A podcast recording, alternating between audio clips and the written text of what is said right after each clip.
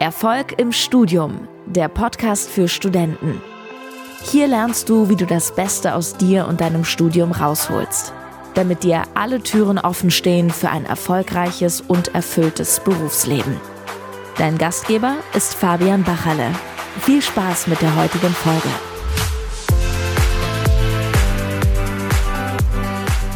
Ich grüße dich zu dieser neuen Episode. Schön, dass du wieder mit dabei bist. In der heutigen Folge geht es um das Thema Ressourcen im Studium, also letztendlich, wie du die richtigen Mittel auch effizient und auch natürlich effektiv nutzen kannst im Studium, sodass du dann ja deinen Lernprozess auf jeden Fall effizienter gestalten kannst. So, und ähm, Hintergrund ist einfach folgendes. Ich habe in der letzten Instagram Story einfach mal eine kurze Umfrage gemacht, wie das bei den jeweiligen Studierenden mit dem Thema Fächeranalyse und Ressourcenliste aussieht. Und ich gebe ja den Studierenden, mit denen ich auch längerfristig zusammenarbeite, immer die ganzen Tools mit, wie man das Ganze am besten umsetzen kann. Und ein Tool äh, nennt sich dazu Ressourcenliste. Das heißt, dass man sich mal ganz klar macht, welche Ressourcen habe ich denn überhaupt zur Verfügung und was natürlich viel, viel wichtiger ist, wie kann ich das effizient nutzen, so dass ich den Lernprozess möglich äh, effizient und auch effektiv gestalten kann. So, und ich möchte jetzt einfach mal mit ein paar Punkten beginnen. Also letztendlich kannst du das so vorstellen, vorstellen, du machst eine Liste, du kannst jetzt gerne mal einen Zettel und einen Stift in die Hand nehmen und das Ganze mal schriftlich mitnotieren, wenn du da Lust drauf hast. Ansonsten kannst du auch gerne mal zuhören und einfach dich mal ein bisschen inspirieren lassen, wie ich das den Studierenden unter anderem auch so mitgebe, dass man dann eben beim Thema Ressourcen das Maximale aus sich rausholt. So, also Punkt Nummer eins ist ähm, bei dieser Ressourcenliste das Thema Skripte. Das heißt letztendlich, dass man sich mal ganz klar macht, welche Unterlagen habe ich da überhaupt zur Verfügung. Also das heißt, ähm, gibt es hier ein Skript, gibt es Folien, gibt es ein Buch. Also das ist ja wirklich von Dozent zu Dozent unterschiedlich. Das machen die äh, Dozenten unterschiedlich. Und ich würde empfehlen, dass man sich dann ganz klar notiert, habe ich das jetzt gerade zur Verfügung, vollumfänglich oder wird das wöchentlich hochgeladen und so weiter, damit man das Ganze viel, viel besser und aktiver natürlich planen kann. Punkt Nummer zwei ist das Thema Übungen. Also das kommt darauf an, was du jetzt studierst. Also wenn du jetzt ein wirtschaftswissenschaftliches Studium machst oder beispielsweise auch ein ingenieurwissenschaftliches Studium, dann äh, ist das Thema Übungen ein zentraler Punkt, dass man gewisse Sachen berechnen muss oder sollte und dass man sich ganz klar notiert, welche Übungen gibt's, äh, gibt's Lehrveranstaltungen dazu, gibt's vielleicht ein Tutorium, gibt's eine Zentralübung und so weiter, damit man sich da mal einen detaillierten Überblick verschafft und ob es vielleicht zusätzliche Übungen gibt, die man parallel zum Vorlesungsbetrieb sozusagen bewältigen kann.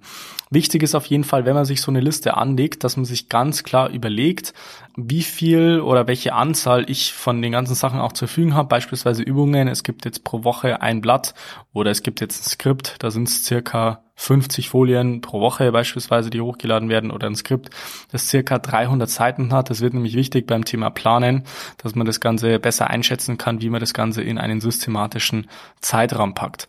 So, dritter wichtiger Punkt ist das Thema eigene Notizen. Das heißt, äh, wenn du dazu eigene Notizen hast, die du während des Semesters schon angefertigt hast oder jetzt gerade anfertigst oder zusätzlich anfertigen wirst, dann kannst du die auch gerne einfach mit äh, dazu aufnehmen. Das heißt, das können Unterlagen sein, die du während der Vorlesung anfertigst anfertigst oder vielleicht auch in der Nachbereitung, wo du vielleicht eine gewisse Recherche auch machst und da kannst du dir die eigenen Notizen auch noch dazu notieren.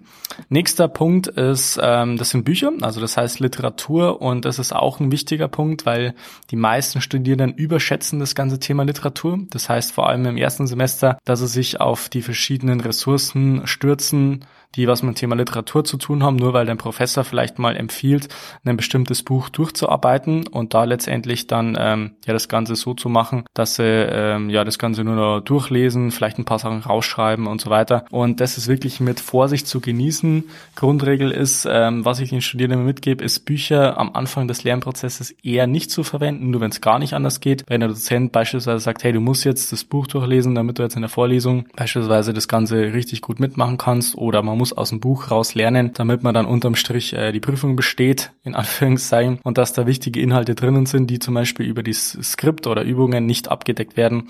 Ähm, da muss man natürlich am Anfang des Lernprozesses schon ran, äh, wenn es um das Thema Bücher geht. Aber in den aller, allermeisten Fällen, also ich sag mal 80 bis 90 Prozent der Fälle, ist es nicht erforderlich, dass man am Anfang des Lernprozesses schon diese Ressource Buch oder Bücher oder halt Literatur einfach nimmt, weil das äh, am Anfang des Lernprozesses zu mehr Verwirrung sorgen kann. Vor allem, wenn es ein sehr, sehr wissenschaftlich, ein akademisches Buch ist, dann ist es teilweise sehr verschachtelt erklärt und nicht wirklich verständlich und ist erstmal eine gewisse Grundbasis an Wissen da sein muss, um überhaupt äh, diese, diese Ressource, in dem Fall Bücher und Literatur, wirklich fachkundig verwenden zu können.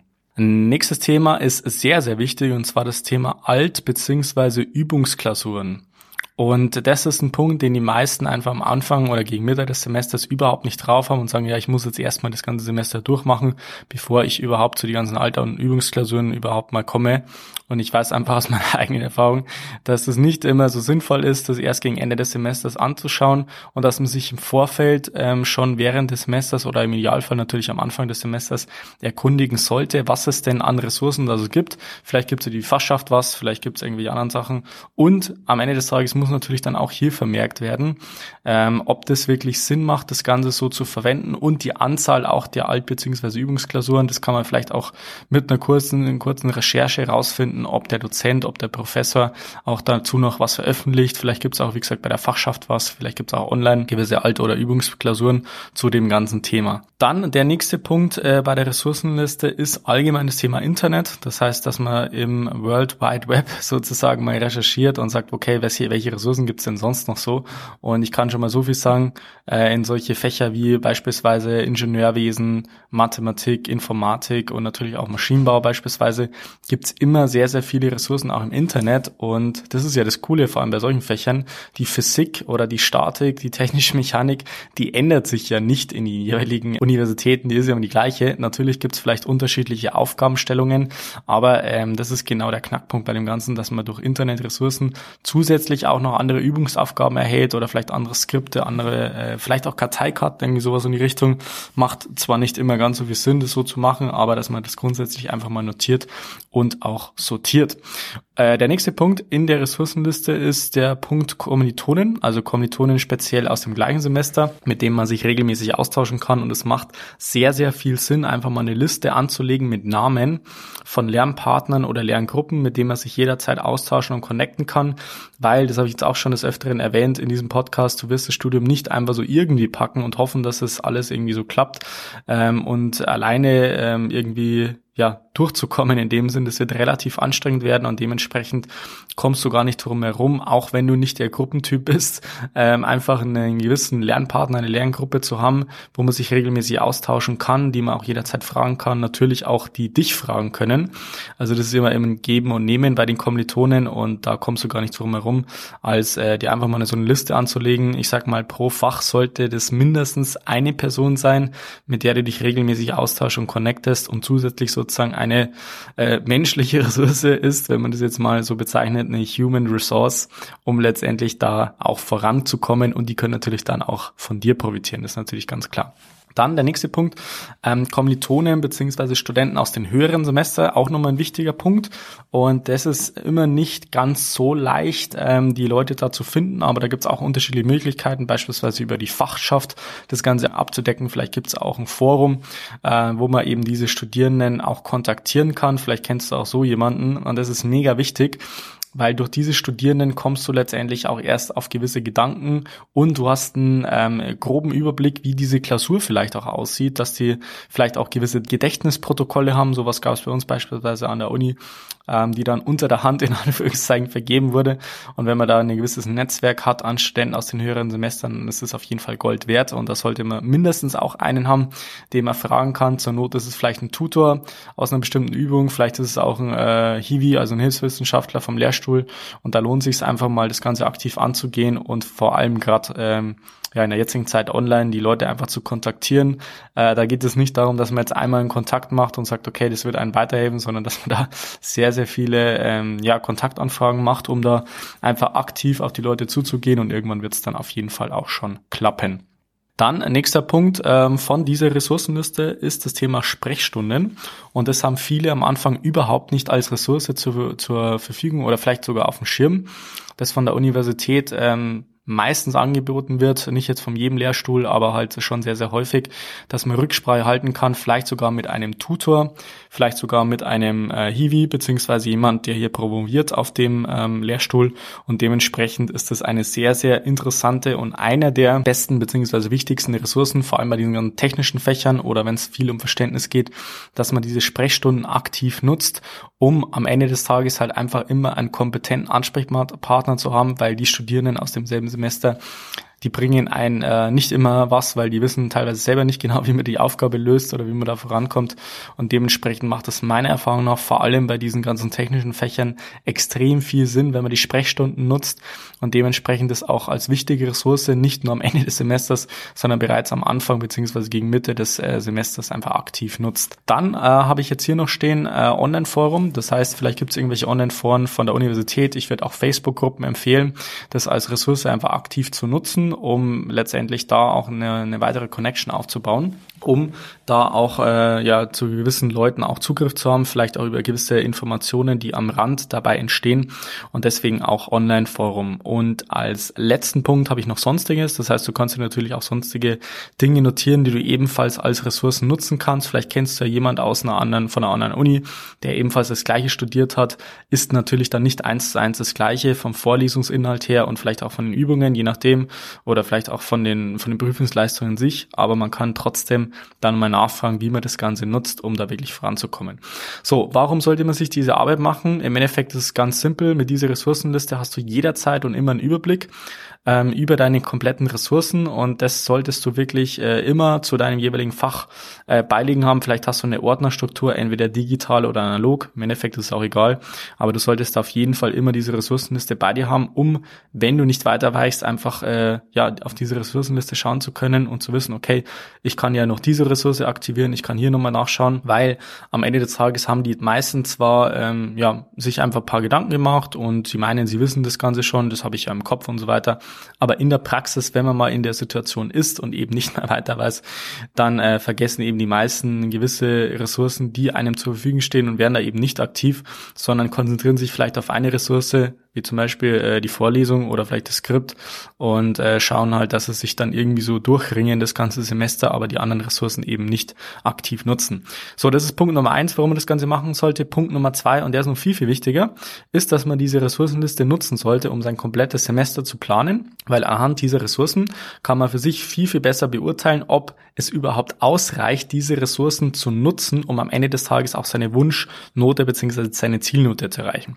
Das heißt, du kannst dir anhand von dieser Ressourcenliste überlegen, okay, wenn ich jetzt das Ziel habe, in diesem Fach beispielsweise mit einer 1,7 abzuschneiden oder mit einer 1,3, ist es ausreichend, wenn ich diese Ressourcen einmal aktiv nutze. Das heißt, wenn ich zum Beispiel immer in die Vorlesung gehe, einmal das Skript durcharbeite und diese zwei Allprüfungen, wenn die zur Verfügung stehen, reicht das aus, um diese 1,7 oder beispielsweise 1,3 zu erreichen. Und das Interessante ist dabei, dass die meisten feststellen, selbst wenn man das jetzt einmal durchmacht, dass das Ganze nicht ausreichen wird, um bei der Wunschnote anzukommen. Das heißt, du kannst dann natürlich das Ganze dann hochfrequentiert machen. Das heißt, du machst dann den Plan schon so, dass du diese ganzen, äh, das ganze Skript also beispielsweise zwei oder dreimal durcharbeitest, dass du beispielsweise die ganzen Übungen zwei oder dreimal durcharbeitest oder dass es Altprüfungen gibt oder Altklausuren, die du auch zwei oder dreimal durcharbeitest.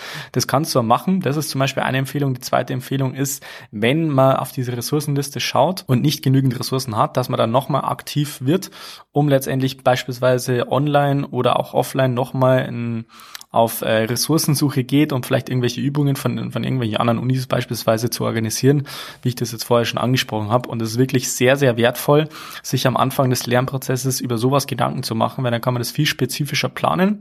Und man neigt nicht dazu, dass man diese Ressourcen nicht so effizient nutzt. Und man hat immer einen Überblick. Und zusätzlich kann man das ganze Thema Planung effizienter gestalten weil man am Ende des Tages halt alle Ressourcen äh, mit einbezieht und nicht irgendwie was vergisst und sich im Vorfeld einfach schon Gedanken macht, ob man damit wirklich das Ziel erreichen kann. So, das war's jetzt zum Punkt Ressourcenliste bzw. Ressourcen effizient nutzen im Studium. Wenn du sagst, du möchtest es wirklich jetzt mal effizient nutzen und nicht nur deine Ressourcen, sondern auch anderweitig das volle Potenzial ausschöpfen möchtest im ganzen Lernprozess von Thema Planung bis auch zum Thema Lernmethoden, auch wirklich ein super wichtiger Punkt, dann können wir uns auch gerne mal persönlich unterhalten. Da kann ich das Ganze mal im Detail erklären mit einer richtig guten Schritt-für-Schritt-Strategie, weil das heißt, wenn du vielleicht irgendwie feststellst, du hast immer noch nicht die Ergebnisse, die du gerne hättest, dann äh, wird es letztendlich auch andere äh, Gründe haben, außer diese Ressourcenliste. Sozusagen, die wird nicht äh, die kompletten Probleme wahrscheinlich in Luft auflösen. Und dementsprechend, wie gesagt, können wir uns da gerne mal persönlich connecten, uns unterhalten, schreib mir da gerne auf Instagram oder alternativ kannst du auch auf meine Website gehen, einfach fabianbachele.com slash Termin und da kannst du dir einfach einen Termin für eine kostenlose, separate Beratungssession einfach aussuchen. Und und dann können wir da gerne mal persönlich quatschen und du bekommst dann einfach nochmal so eine Schritt-für-Schritt-Strategie. Da werde ich mich auch persönlich Zeit nehmen oder vielleicht ein anderer Experte aus meinem Team, damit du dann wirklich äh, ja, durchstarten kannst und da das volle Potenzial in deinem Studium rausholen kannst. Ansonsten kannst du gerne diesen Podcast äh, abonnieren in deiner Podcast-App natürlich und dann wieder in der nächsten Folge dabei sein. Ich wünsche dir noch einen wunderschönen Tag. Bis dann, bleib dran. Dein Fabian. Ciao. Vielen Dank, dass du heute wieder dabei warst. Willst du wissen, wie du das nächste Level in deinem Studium erreichen kannst? Dann buche dir jetzt ein kostenloses Beratungsgespräch mit Fabian. In diesem einstündigen Gespräch wird ein individueller Schritt-für-Schritt-Plan für dich erstellt.